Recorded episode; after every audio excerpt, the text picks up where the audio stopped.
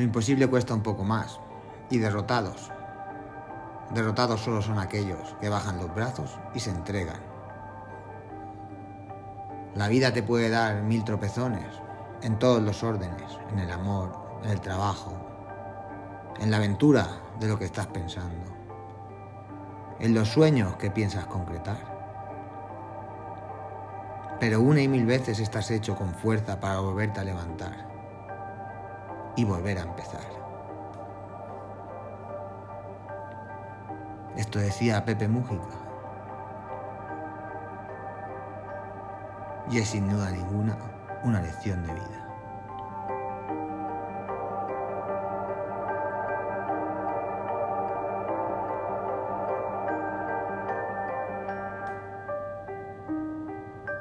Comenzamos. Comenzamos con un programa que llevamos preparando unas semanas y que igual algún dato ha cambiado, porque hoy vamos a hablar de la conspiración energética.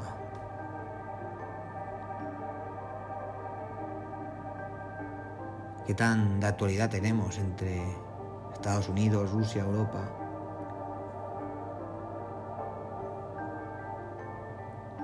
Y claro, esto fluctúa. Empezamos. Espero que os guste.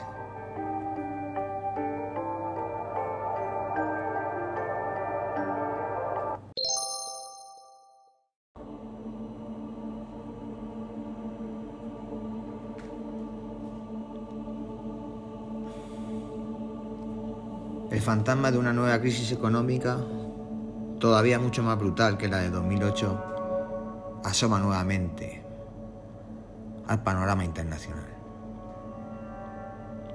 Una crisis económica que en el mundo occidental sufrirá Europa muy por encima de Estados Unidos. Desde hace semanas, los medios de comunicación más importantes del viejo continente están preparando psicológicamente a la población europea para que se nos viene encima. Los líderes europeos cada vez son más claros, con declaraciones absolutamente apocalípticas, refiriéndose incluso a posibles cortes de suministro eléctrico y a imposiciones para reducir el consumo energético.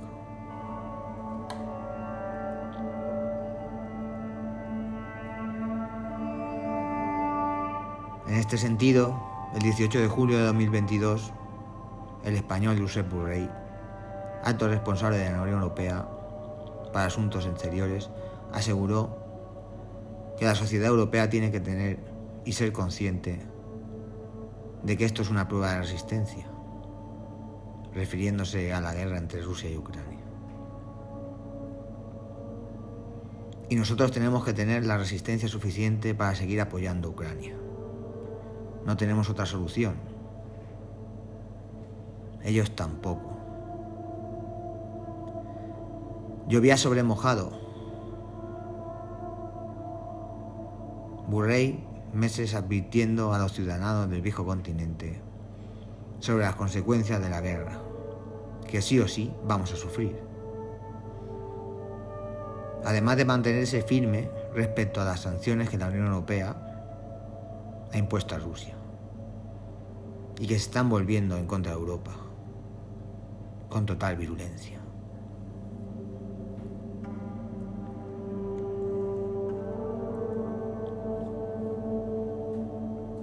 Sin embargo, como sucede siempre en el sucio y tramposo mundo de la geopolítica, nada es lo que parece. El asunto de la invasión de Rusia a Ucrania no es una excepción. En realidad lo que subyace como telón de fondo es un enfrentamiento de tres grandes potencias por el poder y los recursos del planeta. Estados Unidos y China y en, menor medida Rusia. Que Estados Unidos contempla como amenaza en tanto en cuanto apoya los planes geoestratégicos de China.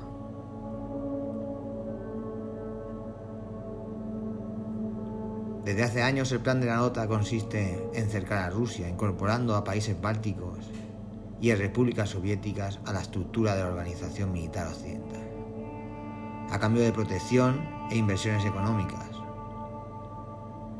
La OTAN levanta bases militares en esos países, en esos países incluyendo misiles apuntando a Rusia. En el fondo se trata de crear un escudo antimisiles que en caso de guerra nuclear entre Rusia y Estados Unidos pudiera darle la superioridad a este último. El objetivo es, en última instancia, el de romper el equilibrio nuclear entre ambas potencias, a favor de Estados Unidos. Rusia puso como línea roja la posible adhesión de Ucrania a la OTAN. Y Vladimir Putin, que como buen sátrapa, no dispone en su país de contrapesos a su poder, ni una oposición que puedan llamarle así. Decidió solucionar el asunto a la brava mediante una invasión relámpago a su vecino. Pero se equivocó. No contó con que la resistencia del ejército y la población ucraniana, ni con la ayuda militar que le brindaba Estados Unidos y Europa, para hacer frente al poderoso, pero a la vez anticuado ejército ruso.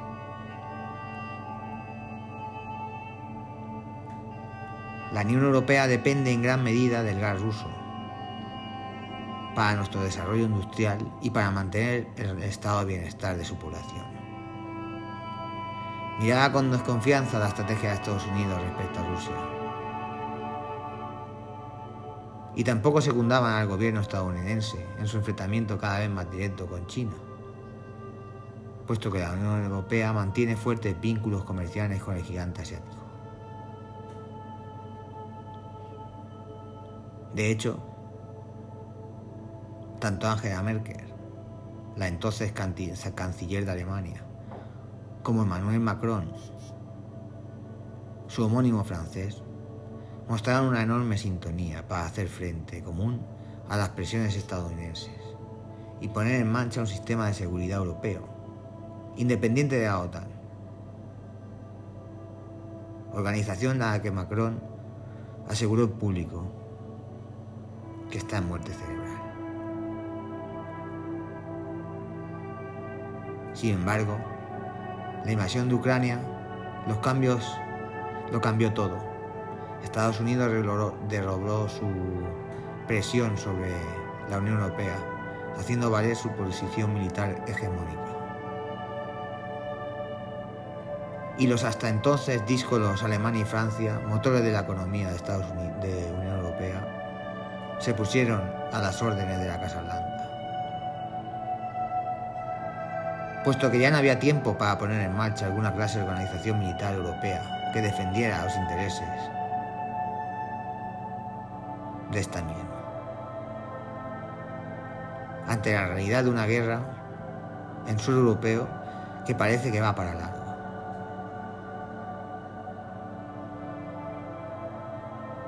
Este nuevo entendimiento entre Estados Unidos y la Unión Europea en el seno de la OTAN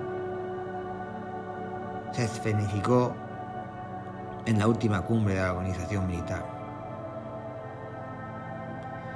celebrada en Madrid el pasado 29 y 30 de junio de 2022. En la nueva doctrina de seguridad y defensa de la OTAN, surgida de la reunión de la capital de España, se considera a Rusia como una amenaza y a China como un desafío.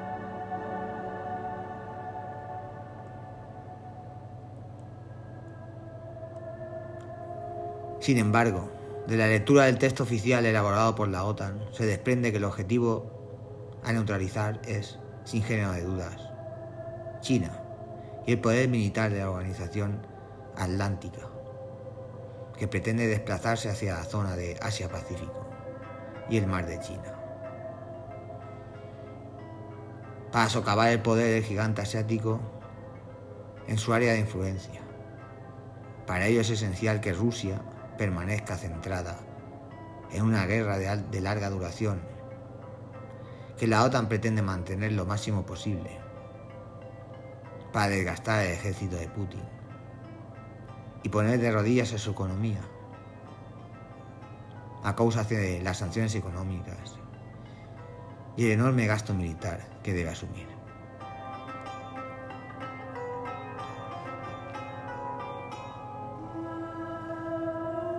Según la nueva doctrina de la OTAN, China emplea un amplio rango de instrumentos políticos, económicos y militares para, incrementar su impronta global y proyectar su poder.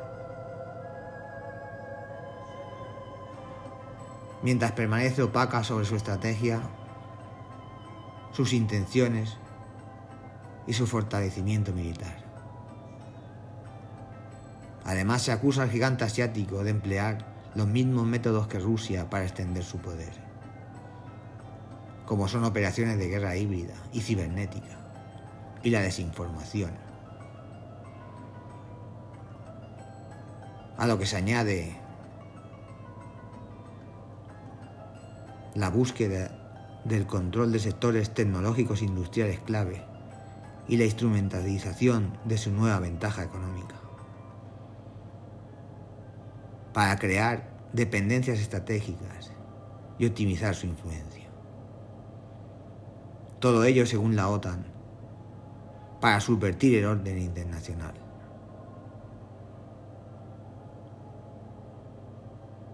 China supone una amenaza para el orden internacional que ha construido la OTAN.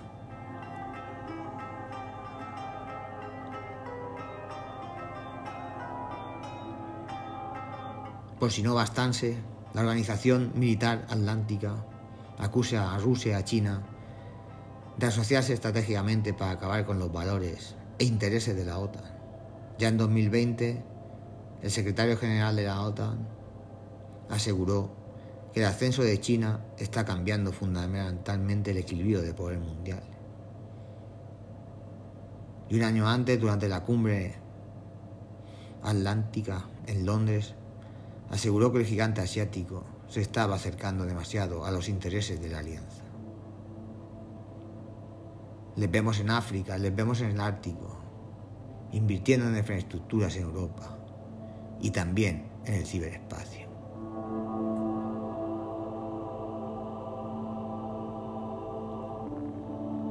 En definitiva, la Unión Europea está pagando las consecuencias de una estrategia elaborada por Estados Unidos y que beneficia principalmente sus intereses. Como respuesta a las sanciones económicas impuestas por la Unión Europea a Rusia y también el envío de armas a Ucrania. Putin decidió el 11 de julio para paralizar el gasoducto del Nord Stream 1, aduciendo problemas técnicos para seguir manteniendo el suministro. Esos problemas técnicos argumentó el presidente ruso, son consecuencia de no poder adquirir la tecnología y las presas necesarias.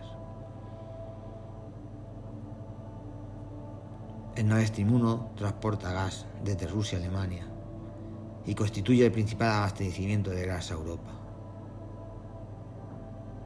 Sin el acceso a dicha fuente de energía, durante varias semanas la economía europea y principalmente la alemana, motor económico de Europa, se desplomará.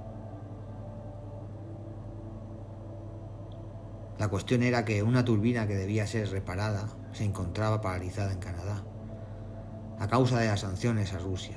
Así que el gobierno alemán, con el apoyo de la Unión Europea, decidió hacer una excepción a las sanciones y pidió encarecidamente al gobierno canadiense que permitiera que la turbina llegase a Rusia para que los técnicos de la empresa alemana Siemens procedieran a su reparación en suelo ruso. Con el permiso del Ministerio de Energía de Rusia, a la hora de escribir estas líneas,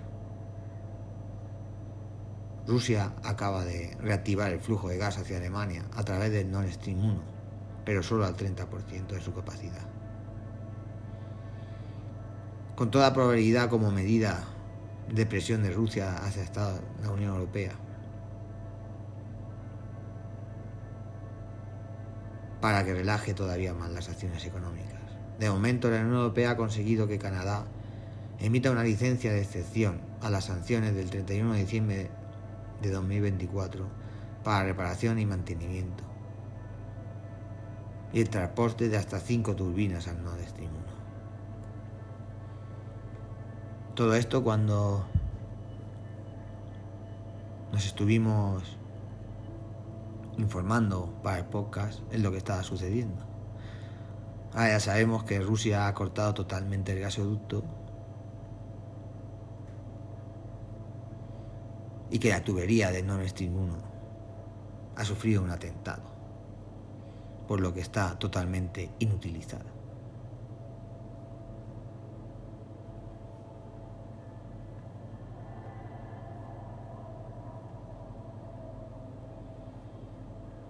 Porque alguien la ha intentado, la interesado inutilizar el gasoducto para que no se pueda negociar con la llave del gas. Hay multitud de interrogantes que sobrevuelan sobre el incidente en el Nord Stream. Mucha gente apunta a Estados Unidos. Otros apuntan a la misma Rusia. Sea como fuere, no hay gasoducto. Por lo tanto, no hay negociación. Nos espera un invierno duro.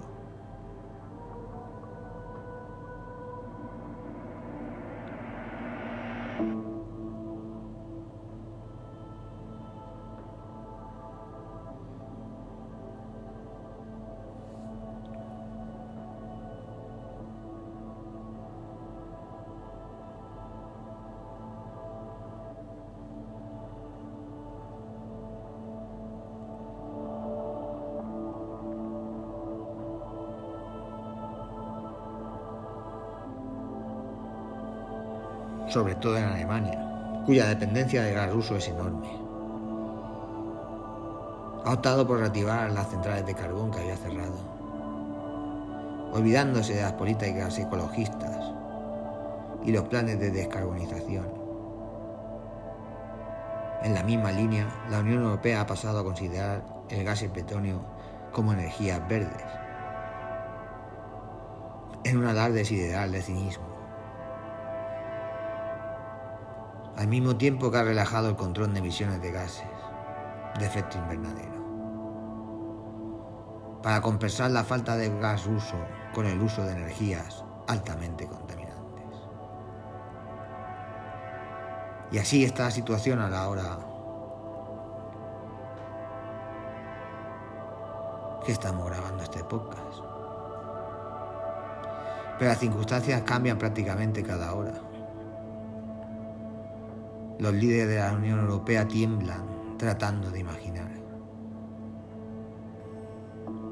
cómo va a reaccionar la población del viejo continente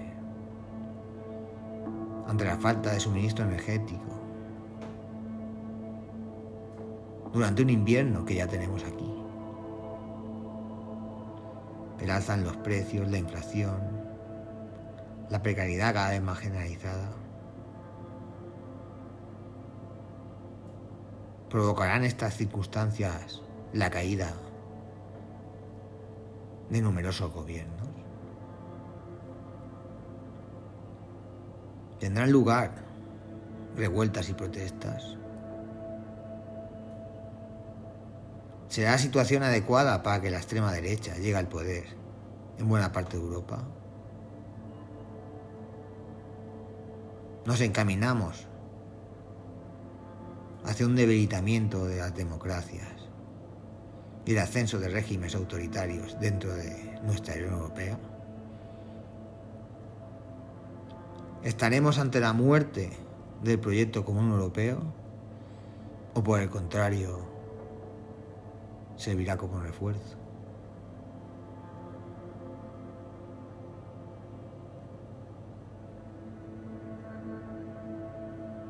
Quién sabe la realidad que nos va a tocar vivir.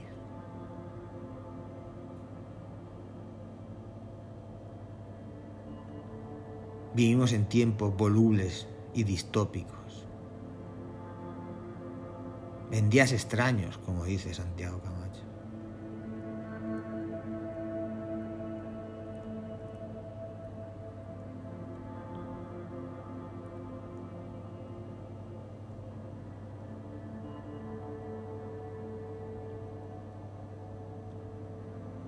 Sin duda ninguna. Estamos en el centro de una conspiración energética que libran Estados Unidos y Rusia.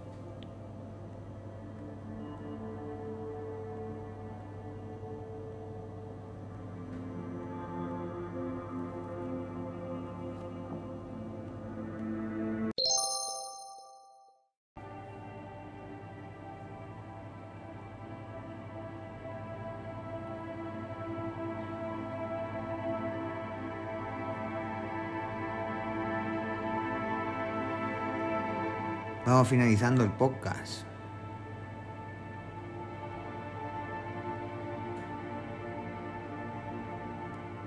Vamos dejando nuestra área de contacto uligeek.gmail.com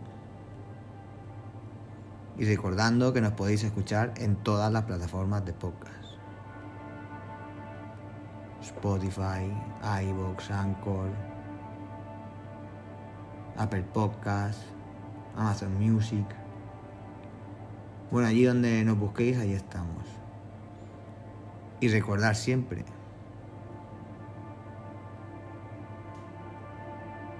En la vida pasan cosas buenas y cosas malas. Aunque la gente en las redes sociales solo pone las buenas. Hasta el próximo episodio.